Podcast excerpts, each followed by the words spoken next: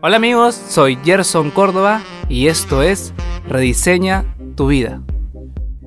Bien, ¿cuál es el tabú sexual de los hombres hacia una mujer? ¿Por qué queremos o por qué prometemos en el sexo muchas cosas, la mayoría de personas masculinas? Prometemos como... como Eh, por ejemplo, tenemos una cuestión de prometer a la mujer siempre que me voy a casar contigo, que te voy a ser mi novia, cuando tenemos relaciones sexuales, y a veces confundimos eso, ¿no? O sea, el hombre tiene esa necesidad normalmente de ser el papá o proveer de alguna forma, ¿no? Y entonces eh, no te deja tener una, una, una relación sexual que digamos libre, sin compromiso, ¿no? Y en realidad, muy aparte de eso, también tenemos como hombres tabudos, de querer hacer que la flaca llegue siempre, que no, no, no quedar mal, no de alguna forma, es esa inseguridad que tenemos en el sexo. sexual. Claro, o sea, ¿qué es lo que ustedes creen a su vasta experiencia, muy vasta experiencia, que basta? que, por ejemplo, siempre ha sido como que ese punto en la cual ustedes se han puesto a indagar de sus relaciones sexuales. ¿Por qué me pasa esto? ¿Por qué pienso esto? ¿Por qué me sucede siempre con estas mujeres? ¿Por qué atraigo a estas mujeres sexualmente? Etc, etc, etc. Yo creo que está bien filósofo acá el podcast. Yo creo, he hecho como cuatro, eso siento que una metralleta de preguntas. No, y lo peor de todo es que está que le sale Drácula. Sí, pues, es profundo. O sea, Es no lo bueno. No es como, eh, ¿qué quieres? Eh, ¿Heineken o Pilsen? Bruce, Andrés, vamos a hacer un podcast ligero, como que hablar de cierre de fin de año. Sí. Dime tú, en cuanto a la inmortalidad de las especies, como que... Ese fue mi gancho para meterle la rataza. ¿ves? Sí, Lo yo, siento. Yo, yo me siento estafado. ¿No? Sí. O sea, la chela como que compensa ligeramente. Sí, sí. Chicos, igual siguen a arroba como O sea, si me van a seguir, síganme bien, ¿no? De 10 en 10. de 10 en 10. Arroba soy Andrés Quispe, consultor en estrategia y marca personal. Si no sabes qué es eso, necesitas leer un poquito más. No, mentira, mentira. Sígueme y te vas Todos a los dar puntos que cuenta. ganando. Te la cagaste. este Sí, sígueme y te vas a dar cuenta que es lo más, lo más natural del mundo, ¿no? Todos somos una marca personal y todos, tal y cual como estamos, somos más que suficientes para mostrarnos al mundo. Me sigues y vas a saber más al respecto. Igual los voy a etiquetar en la historia que voy a, voy a subir cuando mañana lance el podcast. Y Bruce, cuéntanos un poquito cómo te seguimos, cómo pueden hacer tus consultas y todo eso. Eh, bueno, yo tengo un secretario que se llama Gerson Córdoba, Ya. que es el que agenda todas mis citas. Con él es. Con él es. Con es. Si hay no sé, promociones, se encarga de todo, eh, claro. Arroba Arroba psicobrus. Psico.brus. en Instagram. Todo eso es en Instagram nada Sí, más, todo chicos. esto es Instagram, nada Volviendo al tema. Bueno, Eh, arroba soy Andrés Quispe en todas las redes sociales. Ah, ya. Porque él es consultor de marca personal. Solo entonces- para que sepan, tú pones arroba soy Andrés Quispe en Google y te salen mis cinco redes sociales. Está bien, hasta y también LinkedIn. las búsquedas que tiene de, por tráfico. Ya, no, mentira. No, ya, ya sabes. Ya, sí, ya saben. ya. Y en YouTube, como Andrés Quispe. ¿no? Ah, Andrés y vas a ver que entrevisto a la gente súper chévere. Para que veas cómo funciona la cosa de ser una marca personal. Y no es nada del otro mundo, repito. Así que consúltame. Salen 200 dólares la hora. Nada más. Nada más. Y ya, eh, para cerrar este último bloque. Y no, no, no hablar del cherry. Este, cuénteme, o sea, de, su- de sus relaciones sexuales, ¿qué es ese tabú que se llevan, esas inseguridades? Porque prometemos siempre lo mismo, esas cositas, ¿no? Que un hombre no, no tiene miedo a, a preguntarse a sí mismo, ¿no? La tendencia natural del hombre va a ser eh, a la cacería, a, a la búsqueda y al trofeo constante, a la exploración natural. ¿sí? Y la tendencia de la mujer naturalmente tiene que ver más con el abarcar, el tener, el mantener. Entonces desde esa dinámica ambos juegan. ¿ok? La mujer utiliza muchas veces el sexo como una forma de comprometer al hombre, por ejemplo. Y el hombre utiliza el compromiso como una forma de obtener sexo. Man. Ambos son sucios. Pecadores, pecadores. En el peor de los casos, ¿no? En el mejor de los casos, bueno, ambos eh, necesitan más comunicación. Por eso yo pienso mucho que cuando tú vas, estás interesado en una persona, lo mejor es que tú eh, busques la manera más rápida y sencilla en hablar tus intenciones. El hombre debería ser honesto y claro. Si lo que, lo que está buscando es sexo, debería decirlo con naturalidad. Oye, me gustas, me parece sexy, me parece atractiva y además eh, no, no solamente así, sino eh, en tu personalidad. Y la mujer va a saber hacia a qué exponerse. Pero el hombre, pienso yo, en mi particular, no debería nunca disfrazar sus intenciones sexuales a través de vender un compromiso que luego no llega. Acabas de decir que el hombre no debería hacer algo que la mujer sí tiene permiso de hacer, ¿o me pareció? No, porque no he terminado. Y la mujer, sí, pero en verdad no he terminado. Y la mujer tampoco debería, de, debería, digo, ¿no? Igual, si, si quieren hacerlo, háganlo, pero saben que van a sufrir. Claro. ¿no? Eh, volverse como una especie de chantajista, donde, mira, te doy sexo, pero quiero compromiso. ¿Sí? La mujer tampoco debería negociar esas cosas. Debería también decir, "Claro, mira, yo lo que quiero es una relación a largo plazo, o explorar más esta relación contigo porque me interesas más, más que sexo solamente. ¿no? Sabemos que hay excepciones, evidentemente, pero hablo al grueso ¿no? de la población. Y yo creo que desde ahí las relaciones pueden funcionar mucho mejor. Claro. Evidentemente, de, de 10, uno va a decir quiero el compromiso y tú también lo quieres el compromiso es un match. De 10, uno va a decir solamente quiero sexo y ella también solamente quiere sexo. Entonces, vivimos relaciones mucho más eh, honestas. Claro. Y desde ahí todos ganan. Nadie pierde. Es mi forma de ver. ¿Y cómo lo ves tú, Andrés, después de tu experiencia y tus experiencias? Me acabo de acordar de una flaca, porque estoy bien feeling, creo que ya es evidente que estoy feeling, y voy a apalancarme de mi sensación de estar feeling y en apertura. Esta flaca es súper chévere. Me dijo una frase muy linda y cagona, según mi observador. ¿Qué me dijo? No, Andrés, no vamos a tener sexo por si acaso, sino desde febrero en adelante. O sea, hoy no, mañana no, en enero no, de febrero en adelante. Te Para. puso en agenda, le dijo. Ya tengo en, di- de, con diciembre con qué, en enero con qué, y tú entras a De febrero. Cualquiera pensaría eso, ¿no? Lo lindo es que yo sé el contexto detrás de eso. Y pese a que me dio la opción, me ofendí. Oye, siempre agenda de todo, ¿no? Siempre agenda, ¿eh? No, hasta yo todo. Mi agenda, compadre. Ah, ya. Ya bueno, entonces, ¿qué, qué está detrás de lo que estoy contando? Febrero porque tiene 28 días. 28 Es días. rápido, Es más corto. Más Claro. corto. Como tú comprenderás. Una inseguridad más del hombre, que tenga, que tenga el pene chico. Claro, claro. Yo lo tengo, claro. Ah, Lo tengo promedio. Pero unas manos y una lengua. Mira, yo no Bien, les voy a decir cómo lo tengo. Solamente, solamente voy a conseguir continuar con mi, con mi intervención. Ya bueno, decía que con esta frase, y yo dije, qué loco, ¿no? Y qué chévere, la flaca la tiene clara, me la está poniendo clara y ya estamos poniendo fechas. O sea, en pocas palabras, ¿qué más quisiera yo? Y ahí vienen mis vainas, ¿no? Pero ¿cómo va a ser posible que crea que yo solo la quiero para sexo? Si es que yo la quisiera para sexo no hubiera hecho esto. Y entra lo que se conoce, no sé si esté bien dicho, discúlpeme si ofendo a alguien con lo que voy a decir, me neñé, ¿no? Me puse nena. Ah, Lo que se conoce como ponerse nena. Ok.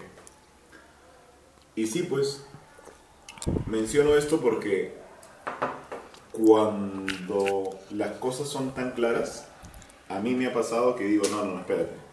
Quien debe tenerla clara soy yo, el hombre, no tú. Tú debes ser la que esté dudando y yo vengo a clarificarlo. No sé qué hay detrás de eso, porque ya no me pasa el día de hoy, pero me venía pasando por mucho tiempo, así de concreto. Pero eso, o sea, detrás de mis decisiones estaban, oye, yo necesito hacer que ponga claridad aquí. Tú, caos. Tú, es más, me encanta cuando estás en caos, insegura, indeterminada, cuando no la tienes clara, porque yo la pongo clara. Pesco en río revuelto, dice Rey. Hasta que llegó el otro extremo, Claro. donde me doy cuenta que veo una flaca que la tiene más clara que yo, y me encanta, ¿no? El otro extremo. Entonces, ¿a qué va mi reflexión? Que igual, y yo siento que esto sigue siendo como un juego. Cuando no lo veo como un juego y me lo tomo demasiado personal, porque tomárselo personal me parece chévere. pero ya demasiado personal, ya no me divierto. Y cuando no me divierto, comienzo a sobrepensar. Y al sobrepensar puedo caer en lo que caí pues, en su momento. ¿no? Parálisis por análisis. Así es. Como decía el, el gran doctor Camilo Cruz, mucho análisis causa Parálisis. de pinga, claro. y bueno, eso, eso. Y eso te puede llevar a varias cosas, ¿no? A la inacción, a- o en mi caso también a la depresión. Y, y era una depresión en la que yo no sabía que estaba, ¿no? Hasta que veo un diagnóstico de un brother que me dice tiene depresión leve y digo, cállate, concha. Tienes distimia. Distimia, Distimia, distimia. distimia. Pero bueno, el punto es ese, ¿no? Que la idea que siento yo es que podría mantenerse como un juego. Y eso lo haría interesante. En un juego hay jugadores, los jugadores tienen las reglas claras y si no las tienes claras puedes preguntar. Pero es eso, es una dinámica de juego. Lo vuelvo a decir así, ¿por qué? Porque desde la mentalidad del jugador hay más posibilidades. Claro, Y si algo no sucede es porque no jugaste correctamente. Más hay responsabilidad. Y hay otro juego, siempre hay otro juego. Creo que ese mood, ese, ese marco mental ese que, que aprendí con mi, con mi amigo el Chamo, me hace a mí sentirme también más ligero. claro. Y eso es una cosa que también quiero decir en el podcast, porque creo que mucha gente mal interpreta el concepto de ligereza. Como yo lo veo, la ligereza, y es muy importante, porque va de la mano con los celos y todas esas cosas ricas que luego son tóxicas. La ligereza es darle el peso que amerita cada cuestión, cada situación. Ni más ni menos, ¿no? Si algo es denso, seamos denso, y si algo es ligero o, o suavecito, que sea suavecito, pero es el peso que amerita cada situación. Qué bonito. Qué lindo, Milan Kundera. El filósofo checo estaría muy contento escuchándote a través, porque él escribió su libro, el- La levedad del ser. ¿Ah? Claro que sí, y habló del peso y la ligereza. Bueno. Creo que esos cinco. Hermano, esto yo lo aprendí en Liderato, en tu alma mater. Eso. Afuera, No, te mierda. Fuera. Esa secta. La gente dirá, oye, estos son tres par de borrachos, tríos de borrachos. Pero no, en realidad creo que nos hemos... Qué eh, amistad entrañable. sí, Que bastante. ha sucedido de la manera más natural. natural posible. Eso Y es hemos conectado en la misma etapa de nuestra vida, en diferentes situaciones, pero en una misma etapa. Y eso es lo bacano de esto. Y justamente ya para hablar un poquito más del tabú, del tamaño, hablar sobre por qué le preguntamos a la flaca si te gusta cada rato. A tus zapatos, la medida de tus zapatos. Es- ese es, una- Ese es un tema interesante, Sí, ¿por qué? sí, Porque por- me ha pasado, oye, ¿te gustó? Este, ¿Qué tal? Es como que necesitas feedback, ¿no? Eh, es- esa validad Mente de escasez otra vez, ¿no? también, o sea, esa mente de escasez. Guay. Ah, tenemos que hablar de eso, mente de escasez. Y mente abundante. Mira, yo admiro mucho a Katia, Katia Garma, si me estás escuchando, te quiero mucho. Voy a poner un ejemplo bien chévere. Yo decía, en una época, ¿te acuerdas de la época del David, mi causa? El que era Chippy. ¿Quién David? El David, la escultura. Ah, ya, ya. Ah, claro, con el pelo pequeño. ¿no? Exacto, era el símbolo del hombre Gucci, el hombre más chévere, el, el Andrés Quispe, pues, ¿no? El hombre perfecto. Entonces, Dios mío. Sí, la- ya los dos cispas ya nos, pero- nos, nos- pero nos no, chocaron. Escucha, no te vayas, pues, no te vayas. Yo sé que te he impresionado con mi, con mi, con mi disertación. pero el pene lo tenía bien pequeño. Y de hecho, eso era parte de la perfección de la concepción y la cosmovisión que se tenía del hombre. ¿no? Igual en su época en las pinturas, las mujeres gordas eran las mujeres más interesantes porque bla bla bla y había hambruna y mientras más gorda más rico porque vas a vivir y mis hijos y bla bla bla. ¿A qué quiero llegar? Sin ánimos de ponerme intelectualón, para mí, como yo lo siento, para gustos y colores no existen los terapeutas.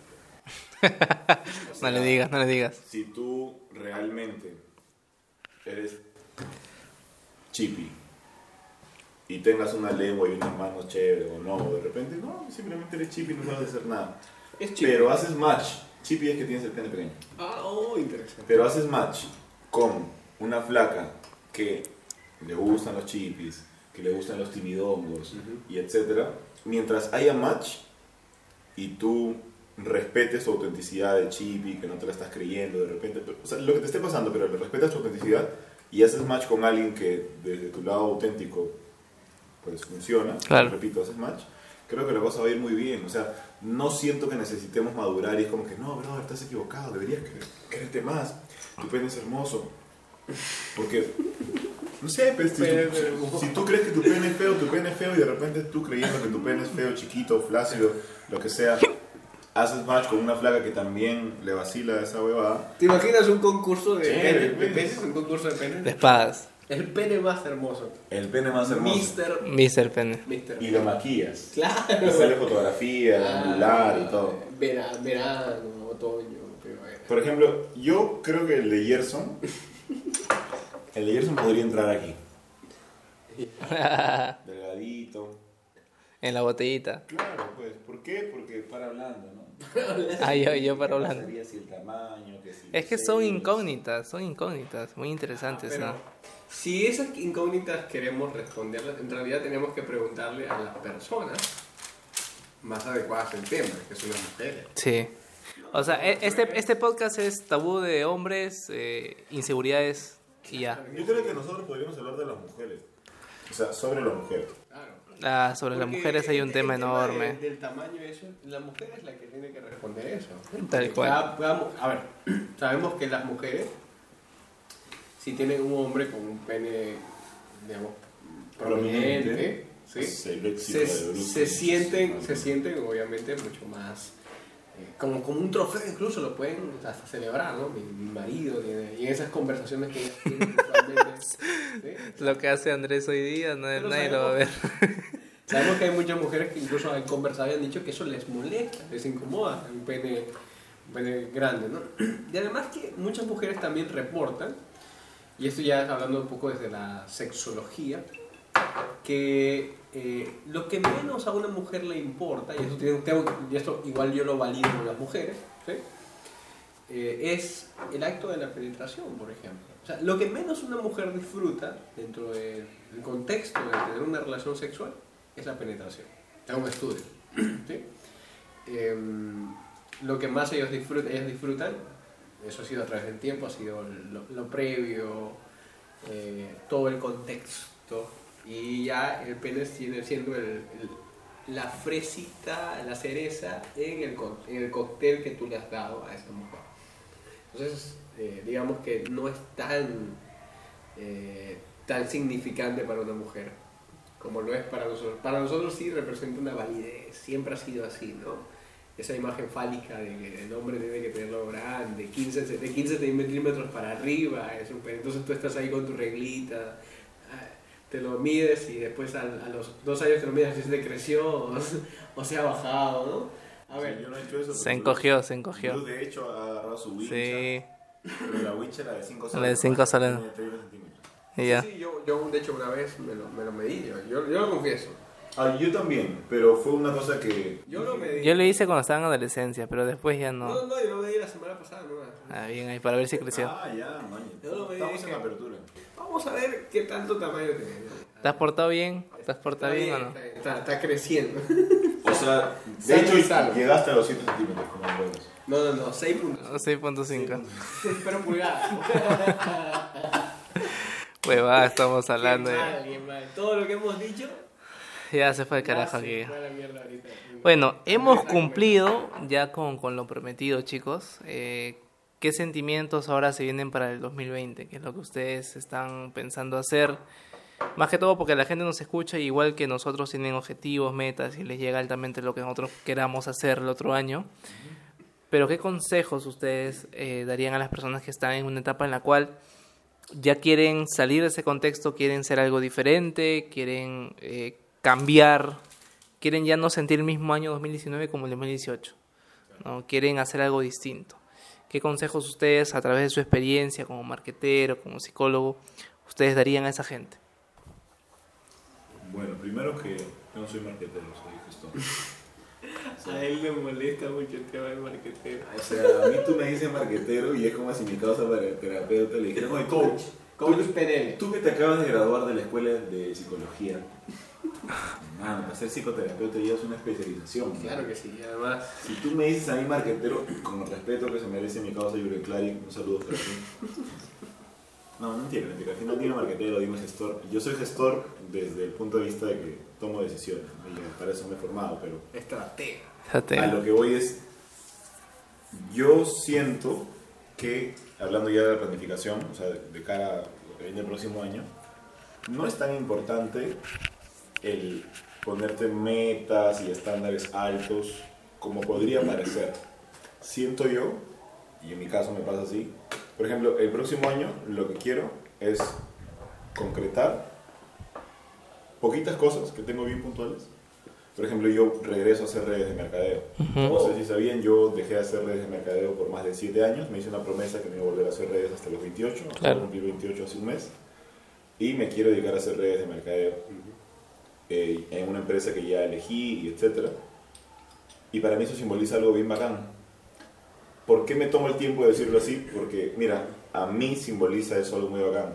En tanto me haga sentido, en tanto esa meta que yo quiera para el próximo año me haga sentido, va a ser saludable para mí y mi entorno. Claro. Como yo lo veo, para el 2020 yo me veo beneficiando a un colectivo particular, yo le llamo mi público a servir, Mi paz. yo incluido, ¿no? Lo voy a decir una vez más, utilizando mi corazón y mi mente para beneficiar un colectivo, yo incluido.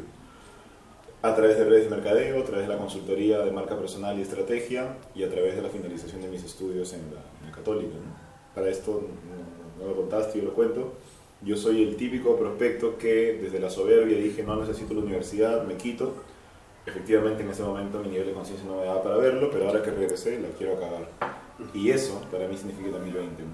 Dejarme de sonceras, dejarme de hablar mucho, comenzar a concretar cosas para mí, que me hagan sentido.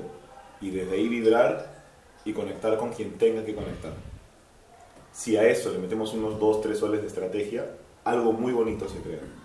Pero más allá de eso, no, no he visto. Seguramente la vida tendrá preparado cosas para mí bacanes, pero en 2020 lo que quiero es eso.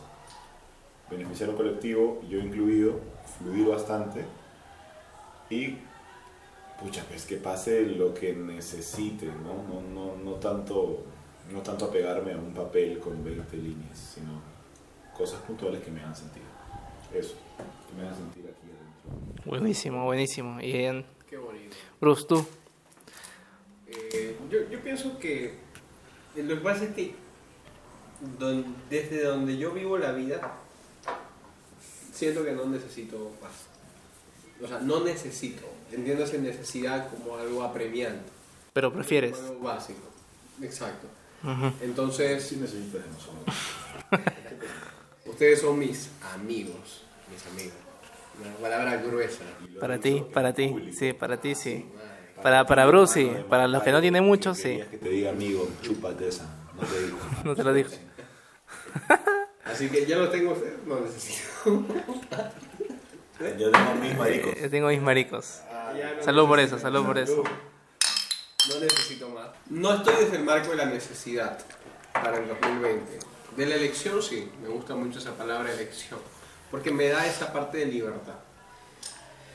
Yo, yo pienso en cosas mucho más con, o sea, concretas en el sentido de aterrizadas convencionales, digamos. Las otras ya gracias a la vida, al esfuerzo que, que he tenido sostenido en el tiempo, y la pasión que me ha llevado a hacer eso las he concretado. ¿no? Entonces, digamos, yo estoy en un punto donde yo quiero capitalizar algunas cosas, como por ejemplo algo tan convencional como un departamento ¿no? Claro, y, y comprar, no, no, no hipotecarme, por ejemplo, no me gusta esa palabra. claro. Tener más experiencias de viajes, por ejemplo. ¿no? En estos cuatro años no he viajado. Como amigos. Eh, sería extraordinario a, Al norte. Por ejemplo, a Chancay, por ejemplo. A Chancay, eso nos queda Es más, pendiente. Ahorita mismo en vivo yo quiero que declaremos que vamos a ir a Chancay en el mes de enero. Ya, declarado. Termina el mes de enero sin que hayamos ido los tres a Chancay. Declarado. Si no sucede así, siete años de mala suerte para los tres. Sobre todo para Gerson. Sobre todo para Gerson. Yo soy el anfitrión ahí. ¿Declarado entonces? no? Declarado. Salud. Salud por eso. Ok. Prosigue, por favor, señor Chan. Así que yo, yo siento que muchas veces la gente trata de condensar muchos deseos en un año y sobrevalora lo que pueden hacer en un año. Entonces meten, ya quiero rebajar, quiero conseguir mi esposo, quiero tener esto, lo otro, mi casa. En un año ni de verga vas a hacer eso. o sea, en un año vas a ir construyendo apenas los cimientos para eso.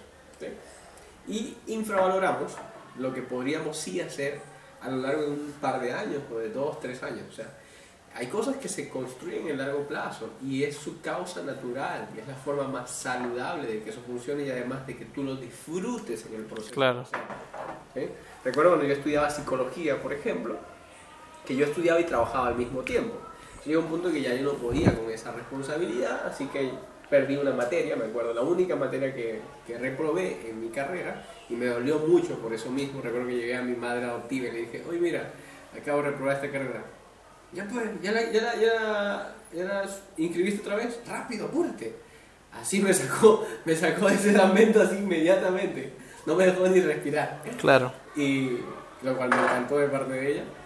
Y em, dije en ese momento dije no puedo sostener esto. Yo necesito trabajar para seguir para mis estudios. Entonces voy a carga, voy a bajar la carga de materias en vez de ver las 10 que veía en el semestre empecé a ver 5 o 6 eso para mí fue un salto mentira vi 4 Espérate, ¿veías 10 en un semestre? Sí, sí. ¿Qué estás hablando? sí sí porque era bueno más o menos así era ¿no? ¿10? 10 Yo a, a la justa 5 ya me estaba desaturando Diez, ya. diez, diez. así es la educación ese- eh, así era la educación en esa universidad Con razón, pues conocí a un montón de gente. Imagínate llevar 10 salones. Sí, Sí, salones. Ahí haces una red de mercadeo en un año. En un año. Entonces luego dije, no, ahora voy a ver cuatro. Me acuerdo que vi solo cuatro. Mis amigos me quedaron viendo así como extraño. Pero eso fue la mejor elección que pude tener en mi vida, porque disfruté esas cuatro maneras como ustedes no tienen idea. Entiendo. O sea, saboreé muy bien mi carrera y a partir de eso, que fue el cuarto semestre, hasta el décimo semestre, yo amé mucho mi carrera porque me di el tiempo para cada una de esas materias saborearlas. Y yo creo que eso es un, no sé si es consejo ya, pero es un, algo que yo viví, que me gustaría decirlo aquí, y es que hay muchas cosas que hay que saborearlas, que hay que darse el tiempo para, para disfrutarlas en el camino. Porque luego tú terminas, mira, yo he logrado muchas metas en mi vida, y he tenido que dejar muchas cosas, casas, carros, por, por temas ya muy personales. Y cuando he mirado para atrás he dicho, la verdad es que estuve tan afanado en conseguir esa casa y ese carro, que no lo disfruté. ¿Tenías carro tú? Sí, sí, que no lo disfruté. Y al final lo terminé vendiendo por el 10% de lo que era su valor porque necesitaba irme de ese lugar. ese Ujú, Claro. entonces yo ese fue para mí un gran aprendizaje para decirme, ¿sabes qué? El proceso es lo que te queda. Vívelo, saborealo, enamórate de ese proceso, porque al final de cuentas esa es la experiencia que te va a quedar en boca, es como el vino, el buen vino, te queda en boca ese, ese gusto que te das al primer bocado. Así que saborealo con calma. Y eso aplica para trabajo, relaciones, tu vida personal, lo que estés construyendo en este momento. Claro. Buenísimo. Bueno, amigos, como ya saben, a mí me han escuchado desde siempre. Ha sido un año que después de una depresión, de estar quebrado, quebrado, he llegado a tener un puesto de trabajo importante, más que todo en algo que me gusta y además también tener un otro ingreso que es como la, la red de mercadeo que hago ya hace más de cuatro meses. Pero lo más importante de eso es que me di cuenta a través de esa depresión ah, con qué me quería morir. Yo me quiero morir hablando en público y haciendo libros. Y como ustedes ya saben, estoy sacando el libro Doctor Sales, que es doctor, doctorado en ventas, donde hablo un poco sobre todo el proceso que he llevado en ventas, desde Tony Robbins hasta lo que he aprendido con Gran Cardón. Pero además de eso fue bacán porque nació esa personalidad de vestirme como doctor, como yo de niño quería ser ginecólogo, y lo, lo traje al, al, al, al, plano real, Makes sense. al plano, al plano real. Y este nació este personaje, ¿no? Que es este doctorado en ventas. Ginecólogo. Imagínate, de niño quería ser ginecólogo, no sé por qué. Ginecólogo. Y justamente de ahí nació ese este ebook que ya va a salir primero la semana de enero, que está que está ya este auspiciado por todo el holding financiero de Proyecto Existe, Exi Capital y el holding de inversión de Existe Investment, que ha sido una vuelta en mi vida increíble, sinceramente, conocerlos a Andrés, conocer a Bruce y conocer un montón de personas que me han ayudado en este proceso. Y lo que les recuerdo, ya para terminar, es que este 28 comienza el este sorteo de 50 dólares para las personas que me siguen y son oyentes míos. Eso. Que el 1 de enero vamos a dar el premio y le voy a mandar las indicaciones a través de las Son historias. 50 dólares además de los que se llevan los invitados. Ahí. Claro que sí. Y eh, lo importante de esto es para que nos sigan y participen. Ya saben, mi Instagram es arroba gercórdoba en Instagram y en Facebook me siguen como Gerson Córdoba.